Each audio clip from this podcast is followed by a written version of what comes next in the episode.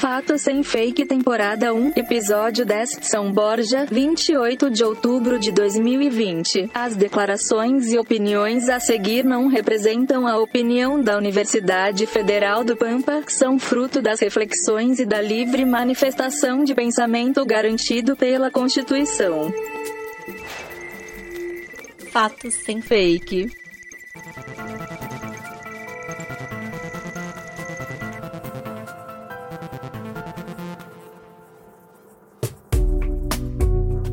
Cosmos, Via Láctea, Sistema Solar, Planeta Terra, Américas, Sul América, Brasil, Região Sul, Rio Grande do Sul, Fronteira Oeste, São Borja, Universidade Federal do Pampa. Olá, internautas de todo o cosmos, bom dia, boa tarde, boa noite, boa madrugada. Sejam bem-vindos e bem-vindas ao Fato Sem Fake, podcast que problematiza a infodemia das fake news e desinformações. Eu sou Marco Bonito, professor da Unipampa, Universidade Federal do Pampa e pesquisador do grupo de pesquisa Texto e Processo Com. Informívoro por natureza, masterchef nas horas vagas e sommelier de água saborizada. Apresento o programa junto com meu orientando de iniciação científica, Gabriel Pujol, e minha orientanda, Luana Casper. Que a força esteja com vocês. Ela está no meio de nós, tentando combater a ideologia clubista que me consome eu sou Gabriel Pujol, arroba Gabriel Pujol M nas redes sociais. Repórter, podcaster, editor e outros. Sejam muito bem-vindos a mais um podcast podcast Fato Sem Fake. Futura publicitária e aprendiz de muitas coisas, eu sou Luana Casper, designer gráfica, videomaker, direção de arte e coisa arada, atuando em qualquer área da publicidade que me proporem, ou não. E começa agora mais um podcast Fato Sem Fake.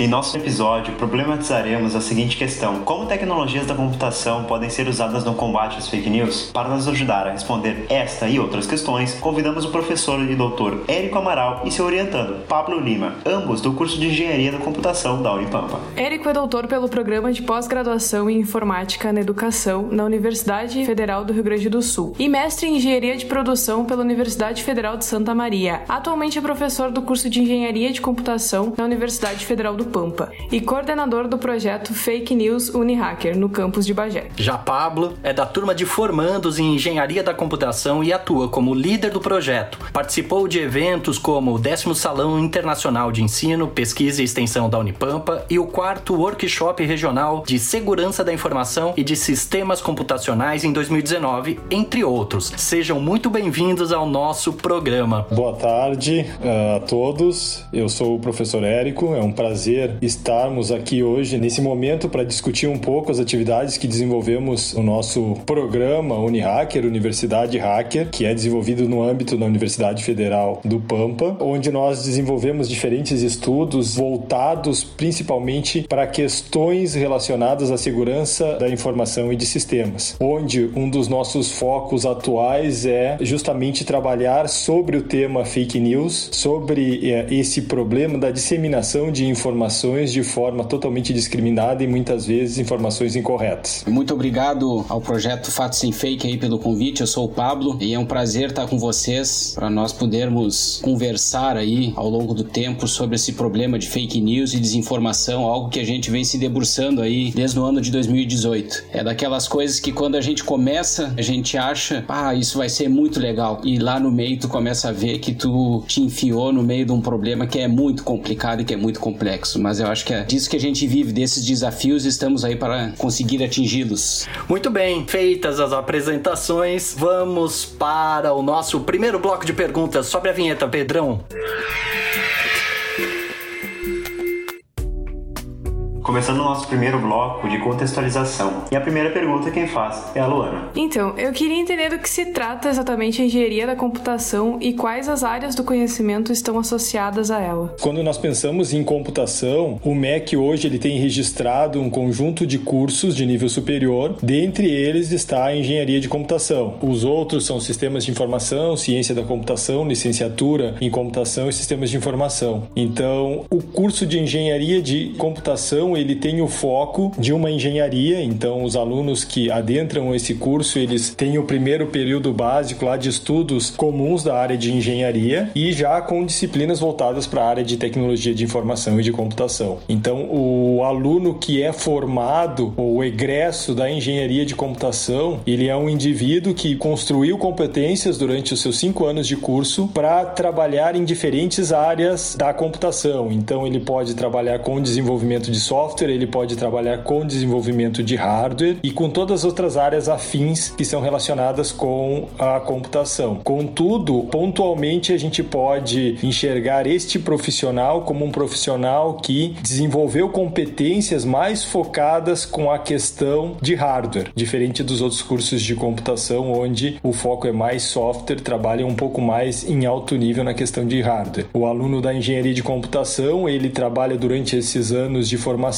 diferentes disciplinas e conteúdos que permitem ele reconhecer e projetar dispositivos de hardware para o uso em diferentes sistemas. Então a gente pode pensar em sistemas críticos como sistemas de controle e automação de concessionárias, por exemplo, de energia elétrica, assim como eles podem trabalhar no desenvolvimento de apps, soluções mobile, podem trabalhar com soluções como portais, soluções de gestão de recursos e assim por diante. Então é uma formação bem ampla que esse aluno desenvolve durante todo esse período de estudos. Ah, muito interessante. E o Pablo, né, que é seu aluno, seu orientando, tá se formando agora. Queria saber do Pablo se antes dele entrar no curso, se ele sabia de todas essas dimensões, né? Porque ele falou agora na apresentação dele que se propôs a fazer não tinha ideia do tamanho do problema, né? Então se ele tinha noção da dimensão que o curso dele oferece e que ele contasse como surgiu a ideia do projeto e como é que o professor Érico entrou nesse mesmo barco do projeto de vocês. Desde os meus meus 12 anos eu sou, eu sou muito ligado à tecnologia. Sempre fui muito conectado desde a minha juventude. Minha vida profissional já foi também toda alicerciada em cima da tecnologia, com curso técnico na área de TI. E o curso de engenharia de computação veio justamente para aprimorar os meus conhecimentos nessa área de tecnologia. E antes de eu entrar na engenharia, quando eu fiz o Enem, as pessoas dizem: ah, se tu acha que é difícil entrar na faculdade, tu vai ver que na engenharia é muito mais difícil da gente sair. Por aí aí a gente vê o tamanho do desafio que é cursar engenharia e não é a questão de que às vezes as pessoas falam de que tu vai reprovar, tu vai rodar ou é muito difícil, é desafiador. Como eu falei no início também, eu sou muito movido por desafios, então se é possível, eu acho que dá muito bem pra gente conseguir. Então, tô aí nesse desafio de ser quase engenheiro de computação já, tá mais perto agora do final e o professor Érico tem me ajudado muito nessa motivação. O ingresso no projeto Unihacker em 2018, dentro da área de segurança, foi que eu pensei num problema, quando a gente entra na faculdade, a gente entra naquela ideia assim, ah, eu, no meu TCC eu vou querer fazer uma coisa para passar uma coisa para mudar o mundo. Eu já tô indo mais para aquele lado, eu não vou, não vou conseguir mudar o mundo, mas alguma coisinha, alguma sementinha eu quero deixar para as próximas gerações. E aí eu acho que veio essa questão das fake news por ser um problema tão contemporâneo e ser grande, né? ou seja, um problema que, apesar de grande, eu vou atuar dentro de um pedacinho pequenininho, mas eu pretendo deixar uma sementinha aí para as próximas gerações. Isso se assemelha muito ao que a gente está fazendo aqui no nosso projeto, né? Que eu, por exemplo, quando a gente começou o projeto com o professor Marco, eu estou terminando o curso, então é algo que também eu não vou poder seguir até o fim do projeto, né? Mas é algo que se a gente puder deixar realmente uma sementinha aqui no projeto para abrir esse espaço aqui dentro do nosso campus e também trazer mais pessoas para o projeto é maravilhoso. Me identifiquei muito com a tua fala, realmente. Eu queria te perguntar quais foram os grandes desafios encontrados na criação do projeto de vocês e como a sociedade tem recebido essas propostas que vocês vêm trazendo. Tu sabe que os primeiros desafios, assim, quando a gente começou a pesquisa lá em 2018, né, orientado pelo professor Eric, foi a primeira coisa que ele me disse: olha, nós precisamos entender esse problema, né? ou seja, nós precisamos fazer um estudo teórico. E o meu primeiro trabalho no CIEP foi em cima disso, ou seja, uma revisão bibliográfica lá e vamos entender os conceitos, como é que funciona toda essa engenharia nesse ecossistema, né, como alguns autores têm chamado aí, relacionado às notícias falsas. Começou primeiro lá com esse estudo teórico e o professor Eric também dizia: Começa lá porque tu vai começar a puxar os fiozinhos e a tua pesquisa ela vai caminhando, né? ela vai seguindo, né? Como se fosse um rio. As coisas vão se encontrando e, né? Então não te preocupa no resultado final já. Começa a tua pesquisa, vai entendendo como é que é o problema, lá na frente tu vai tomar alguma direção e aí é o que está acontecendo hoje. Ou seja, a gente começou na parte de pesquisa, outras pessoas entraram, né? Hoje a gente tem um grupo formado, né? Por mais alunos também do curso de engenharia de computação que estão debruçados em outras áreas, porque aconteceu isso. A gente puxou o primeiro fiozinho relacionado às notícias falsas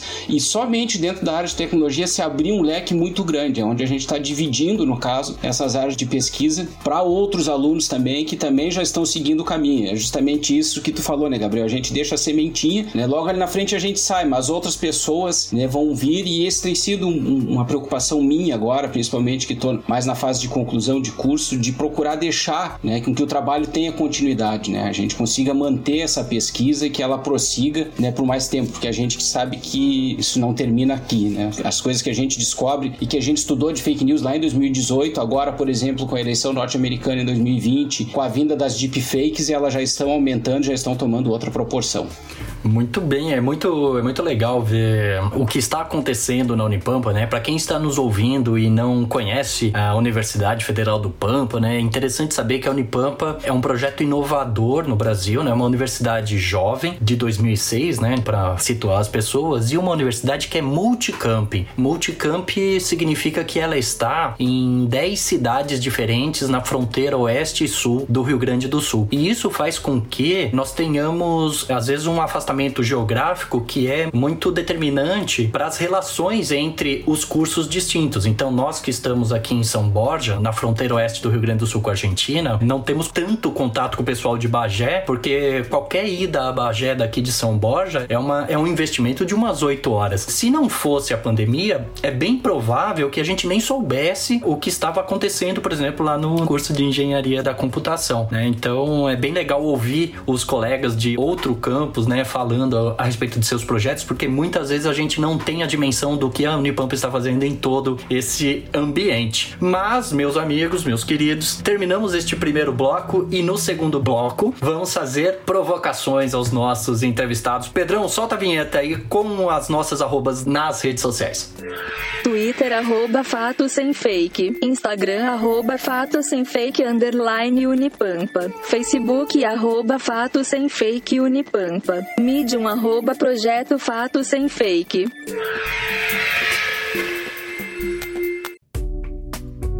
Começa o nosso segundo bloco. Vamos aos confrontos, às oposições dos problemas apresentados anteriormente. Muito bem, então a primeira pergunta sou eu que vou fazer para o professor Érico, querendo entender um pouco mais sobre a questão da engenharia da computação, como que a ciência pode se valer do que produz a engenharia da computação, né, e contribuir para o combate às fake news e desinformação. Boa pergunta, Marco. Se a gente for pensar atualmente, nós chegamos a um determinado, uma determinada posição da nossa sociedade e digamos uma sociedade global onde o uso de tecnologia ele tende só a aumentar. Então se a gente eh, começar a pensar em função de 5, 10 anos atrás, nós não tínhamos o nível de dependência tão alto quanto temos hoje sobre os recursos computacionais. Então atualmente todos nós e todos que nos ouvem ou estão nos ouvindo através de um tablet que tem um poder computacional relativamente alto em comparação com computadores de 10, 15 15 anos atrás, computadores de mesa. Então a gente está pensando em miniaturização desses dispositivos e uso de tecnologias para ações que nunca imaginávamos, ou seja, ouvir uma, um podcast, ouvir uma entrevista, assistir um vídeo, conversar com outras pessoas. Distâncias geográficas não existem mais. Hoje que nós temos, então, todas as pessoas estão ao alcance das nossas mãos ao manipularmos dispositivos como smartphones. Pensando nisso e enxergando esse mercado de tecnologia, o curso de engenharia de computação ele vem como uma formação específica que permite aos seus egressos desenvolver diferentes tecnologias para esse mundo, para esse cidadão do século 21, que as suas necessidades estão cada vez mais calcadas sobre tecnologia. Então, o engenheiro de computação ele pode vir a projetar smartphones, recursos tecnológicos em hardware ou em software para aprimorar, digamos, aquele dispositivo que é utilizado para um trabalho como um smartphone smartphone ou um equipamento de coleta de dados e aí tu começa a ampliar o leque. Aí eu começo a pensar em smart houses. O engenheiro de computação ele pode projetar dispositivos que agregados a equipamentos que nós utilizamos no dia a dia podem ser facilitados a questão da sua administração. Então, pensando na smart house, eu posso agora automatizar a minha geladeira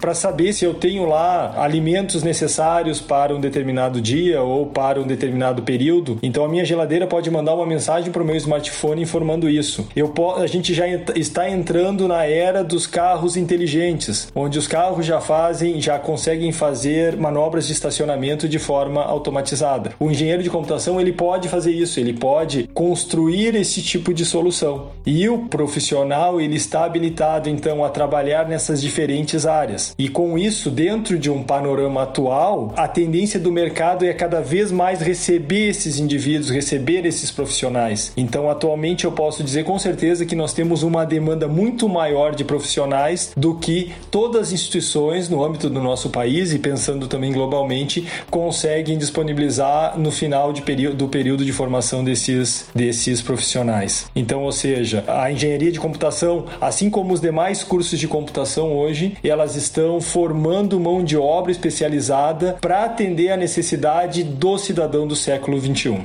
E como é que como é que isso casa com as questões, por exemplo, do jornalismo? O jornalismo de alguma maneira busca trabalhar com a verdade, né? E como que os engenheiros da computação podem contribuir para que fake news e desinformação não se propaguem, por exemplo? É um ponto importante, né, Marco? Porque agora a gente começa a pensar dentro dessa identificação, dessa visão, dessa necessidade de tecnologia, a gente passa a identificar que todos nós hoje utilizamos de uma, de uma forma muito grande a tecnologia de informação para armazenar dados e para trocar informações. E aí a gente pensa na área de jornalismo como uma área que está diretamente também relacionada à informação, está relacionada a manter a informação, a trazer a notícia. E aí essas, estando as informações, estando os dados armazenados em dispositivos computacionais, como eu tenho garantia que essa informação ela é correta, que ela é verídica? E aí quando a gente pensa e começa a trabalhar na área de segurança da informação, e aí eu já vou alinhar ela com a área de fake news, que é que nós estamos conversando, a área de segurança da informação,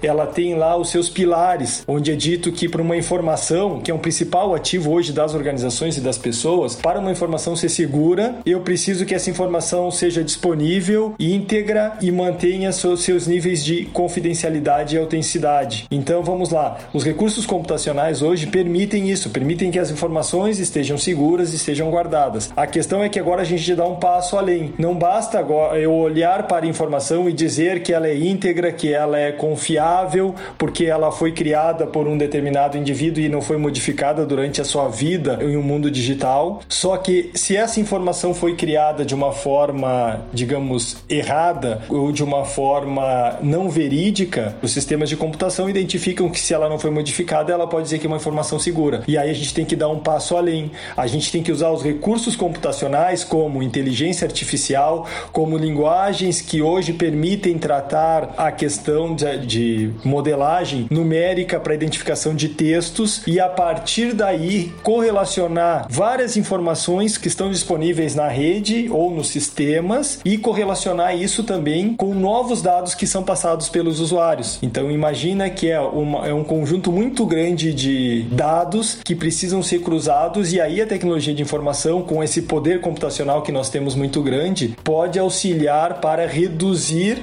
ou minimizar ao máximo essa questão da desinformação. Pontualmente, construindo soluções que usem recursos computacionais de alto processamento para isso. Ao pesquisar para a pauta do programa, teve um ponto que me chamou bastante atenção de um dos trabalhos que vocês apresentaram, que é sobre o uso de robôs, né, perfis falsos. A pergunta é a seguinte: qual é o perigo do uso de robôs e perfis falsos na disseminação de desinformação e como essas estratégias funcionam no ponto de vista informático? Bom, na verdade, essa questão dos robôs, as fake news, ela tem diversos problemas. Eu considero como ela é digital, o problema de solução dela também deve ser digital. Entre os problemas das fake news está a questão dos filtros bolha e também dos robôs. A gente tem hoje sites na internet que comercializam contas de Facebook. Consegue entrar no site ali, ah, eu quero comprar duas mil contas de Facebook com telefone válido, com amigos já, com a rede de conexão pronta. Eu pago um valor ali e eles me mandam os usuários e as senhas dessas contas. O que que acontece? Essas contas vão ser o start da disseminação de notícias falsas. Né? Na base lá da pirâmide de disseminação de notícias através do meio digital estão os robôs, que é o que? São aquelas que, que vai fazer aquela notícia ganhar capilaridade na rede. Aqueles robôs vão começar a disseminar e aí entra o problema de quando pessoas pegam a informação desse robô e compartilham também. Aí é que entra um dos problemas que é também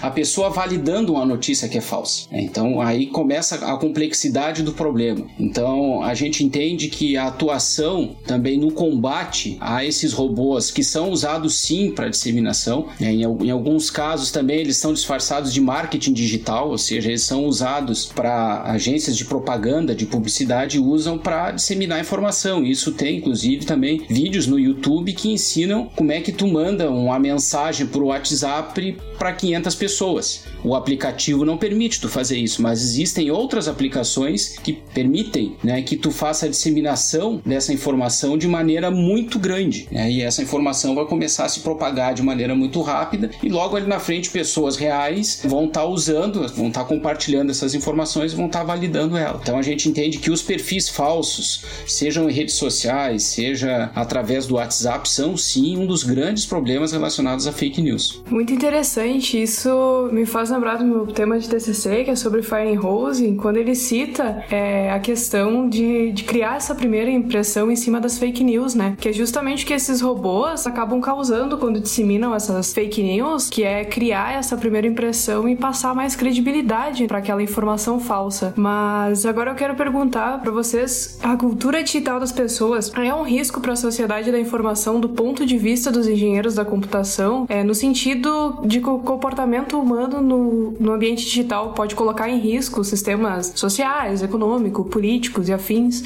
Na minha opinião, hoje, visto essa disseminação das tecnologias e também o seu o barateamento do custo das mesmas, né? Então, como todo mundo hoje está ligado à rede, está se comunicando em rede, a questão muitas vezes dos indivíduos não terem um nível de entendimento um pouco maior sobre a abrangência desses recursos, isso sim pode gerar um problema quando a gente está discutindo pontos mais específicos como esse de hoje, que é a fake news. Então é muito comum uh, um indivíduo ao ler uma, uma mensagem usando qualquer tipo de recurso, qualquer tipo de rede social, se ele não tiver um pouquinho de discernimento em parar para buscar se aquela informação é verdadeira, ele poderá estar propagando. E a utilização esses recursos como robôs, a, essa capacidade de desenvolver soluções que tem por finalidade disseminar e trazer essa garantia, ou seja, ou dar o start em uma determinada informação não verídica e disseminar ela de uma forma muito rápida,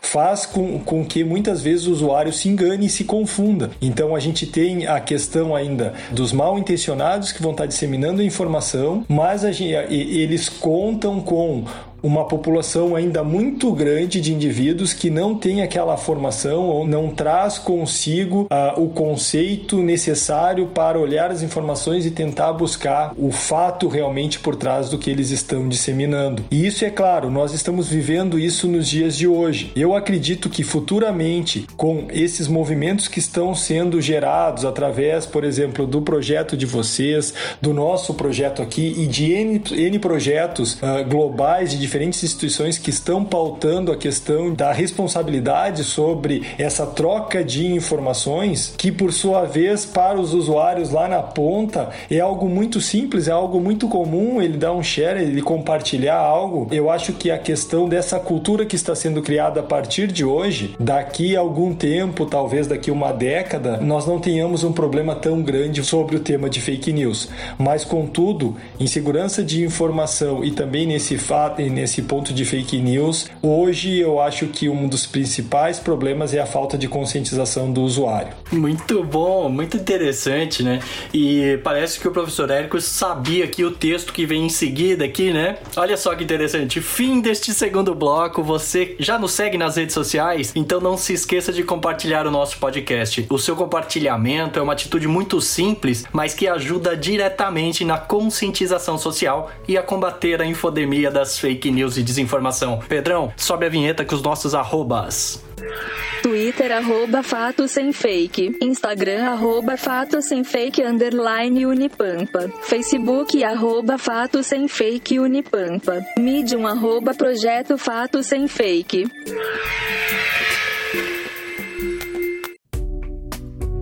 Começa agora então o nosso terceiro e último bloco, onde a gente vai para as possíveis soluções para os problemas apresentados aqui. E eu queria perguntar para vocês qual a importância de um projeto como o Pampa Sem Fake para a formação de futuros profissionais. Bom, dentro das possíveis soluções de fake news, a gente acredita que a conscientização também é parte da resolução do problema. O projeto Fato Sem Fake de vocês é uma grande amostra disso, tudo que vocês vêm produzindo, e eu hoje consumi alguns dos podcasts de vocês e dá bem esse conceito que o professor Marco fala de infornívoro, né? Ou seja, a gente começa a consumir informação, mas isso é conscientização, né? Ou seja, a gente está tentando levar um pouquinho de conscientização para as pessoas. E eu acredito que dentro desse escopo de fake news, a conscientização das pessoas é um grande aliado. Vocês da área de jornalismo também são profissionais que juntos com a gente, profissionais de tecnologia, vão sim ajudar a resolver parte desses problemas das fake news. E o profissional de tecnologia da informação, é como eu disse, é, eu considero o problema que é digital, a solução deve ser digital e a gente deve, eu acho, trabalhar para isso, deve buscar tecnologias e aí a gente vem se debruçando agora principalmente no uso de inteligência artificial, de processamento de linguagem natural, para tentar fazer com que esse problema reduza um pouco. Eu acho que a solução dele é muito complicada, não vai ser só o Pablo ou só o projeto de vocês, o professor Marco, que vai resolver esse problema. Eu acho que a gente precisa né, juntar, inclusive a sociedade dentro disso, né? A sociedade precisa precisa assumir também responsabilidade. A Claire, que é uma das autoras que dentro da minha base de pesquisa científica tá, ela disse que compartilhar notícia falsa é como tu jogar lixo no chão, né? Se todo mundo começar a jogar lixo no chão, a nossa sociedade vai ficar suja. E a mesma coisa acontece com as notícias falsas. Se a gente começa todo mundo a compartilhar notícia falsa, né, a gente vai chegar, vocês talvez saibam onde. Então,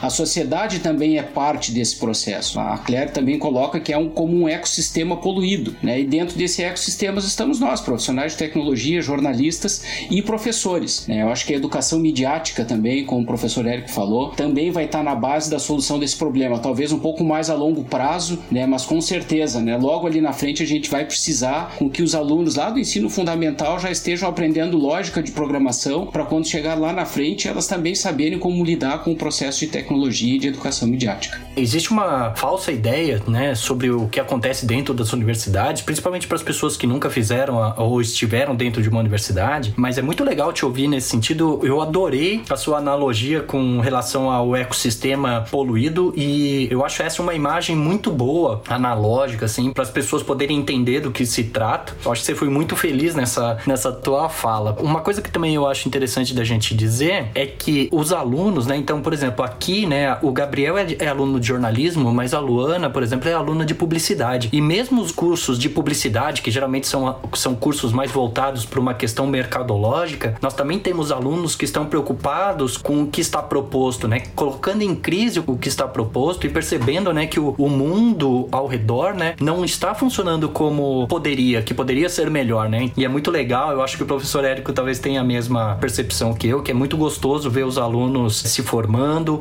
e saindo para atuar na sociedade com consciência. E aí, a minha pergunta, então, feita a minha, minha introdução, é, eu gostaria de saber de vocês como que vocês entendem que o curso de jornalismo da Unipampa e também o mestrado em comunicação e indústria criativa podem colaborar com o projeto de vocês e como que o projeto de vocês pode colaborar com os nossos projetos, porque nós estamos celebrando nesse podcast uma espécie de casamento dos dois projetos, né? Então, a gente já tem se conversado já há um mês e pouquinho e a gente está estreitando laços e este podcast meio consagra a ideia de um casamento das duas ideias, tentando unir forças, né, para sermos beija-flores apagando incêndio na, no Pantanal, mas estamos fazendo a nossa parte. Então eu queria saber de vocês como é que vocês enxergam tudo isso. Marco, bem interessante esse ponto e essa discussão, porque uh, visto desse nosso primeiro contato aí algumas semanas e de um alinhamento das pesquisas que nós viemos desenvolvendo, tanto no âmbito de Bagé quanto de São Borja, nós estamos em extremos do estado e as nossas pesquisas elas, elas estão relacionadas com temas próximos e com necessidades que são as mesmas. Então,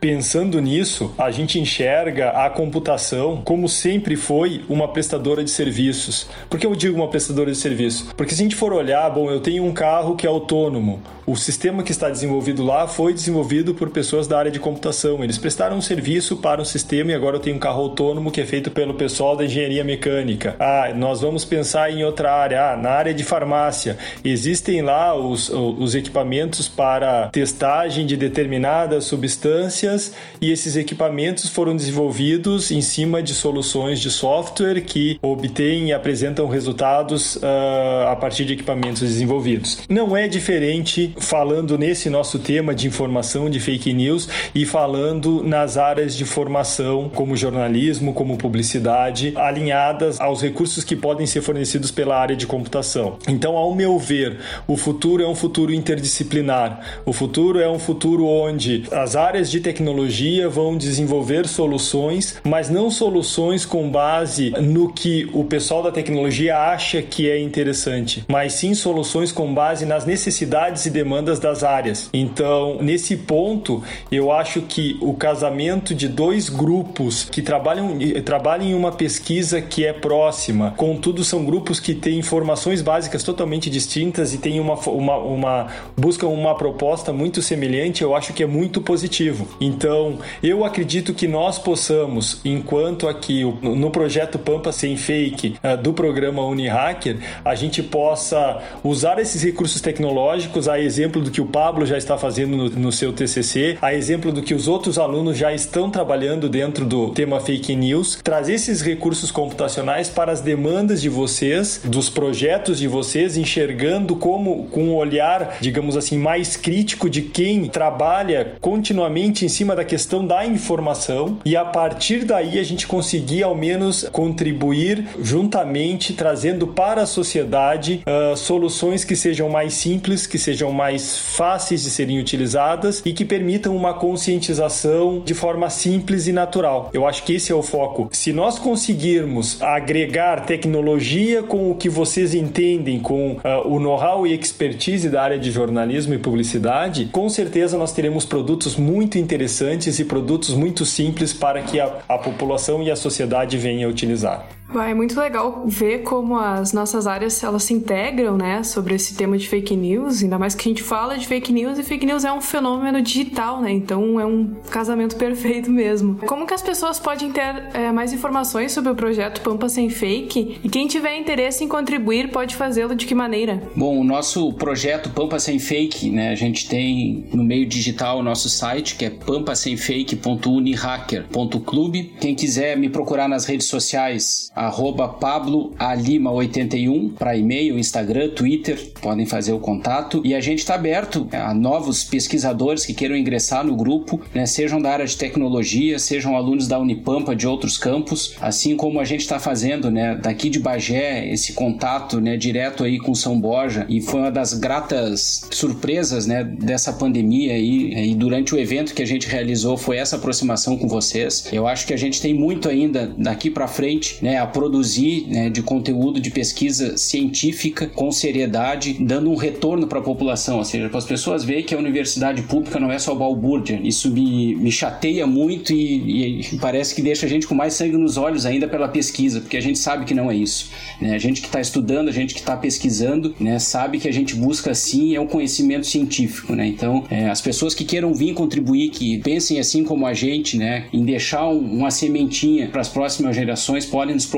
aí no nosso site pampasemfake.unihacker.club que a gente vai receber né, vocês de braços abertos aí para para ajudar a contribuir. Muito bacana. Muito bem, você que nos ouviu até este momento do podcast, estamos indo para o final deste terceiro bloco. E agora nós vamos pedir pro Pedrão subir a vinheta com as nossas arrobas e você presta atenção novamente quais são as nossas arrobas, nos siga nas redes sociais, ajude a divulgar os nossos projetos, porque a universidade pública necessita desse teu apoio. É uma atitude muito simples, mas que faz muita diferença para nós. Pedrão, sobe a vinheta. Twitter, arroba Fato Sem Fake. Instagram, arroba Fato Sem Fake, underline Unipampa. Facebook, arroba Fato Sem Fake Unipampa. Medium, arroba Projeto Fato Sem Fake.